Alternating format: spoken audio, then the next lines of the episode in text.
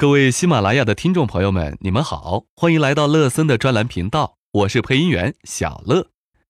本期我们来聊一聊，目前市场上哪款重疾险对心肌梗塞和冠心病赔付最友好？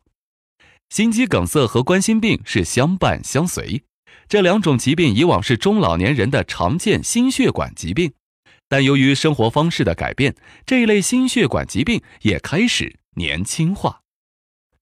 重疾险中关于心肌梗塞和冠心病的重症分别有急性心肌梗塞和开胸冠状动脉搭桥。前者急性心肌梗塞是冠状动脉完全性堵塞，心肌供血中断导致，病情发展迅速，没有得到及时和正确的急救，随时有生命危险。后者开胸冠状动脉搭桥需要将肋骨锯开，手术创伤严重。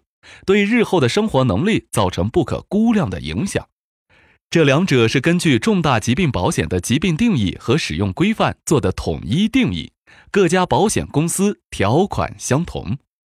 和之前课程一样，对于重疾险，我们更需要关注轻症和中症对心肌梗塞和冠心病相关手术的治疗规定，把疾病扼杀在较早期阶段。首先。我们先了解轻症和中症的相关定义。第一，急性心肌梗塞的较早期症状是不典型心肌梗塞。第二，开胸冠状动脉搭桥术对应的微创手术是冠状动脉介入术和微创冠状动脉搭桥术，可以概括为一个症状两种微创手术。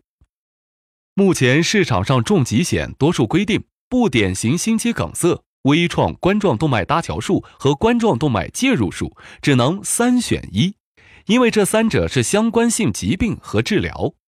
本期我们从市面上选出一款能够轻症理赔两次的重疾险——同方全球人寿的健康一生新多倍保重疾险。关于不典型心肌梗塞、冠状动脉介入术和微创冠状动脉搭桥术，同方全球康健一生重疾险规定。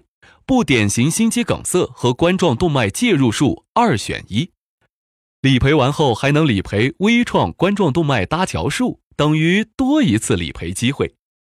对于家族病史中曾有过冠心病的人，这是非常好的一款产品，并且同方全球的这款重疾险是不分组多次理赔的重疾险，赔付概率高。好了，本期课程就到这里，欢迎继续收听下一期音频。确诊就赔那些年的谎言，破解保险行业惯用的销售误导行为。您也可以添加乐森老师的微信六五二九三九八六三，获取更多保险知识。广州和深圳的朋友可以邀请乐森老师喝杯咖啡，来场线下面对面交流。外地的朋友可以送乐森老师一杯奶茶，与乐森老师电话交流半小时。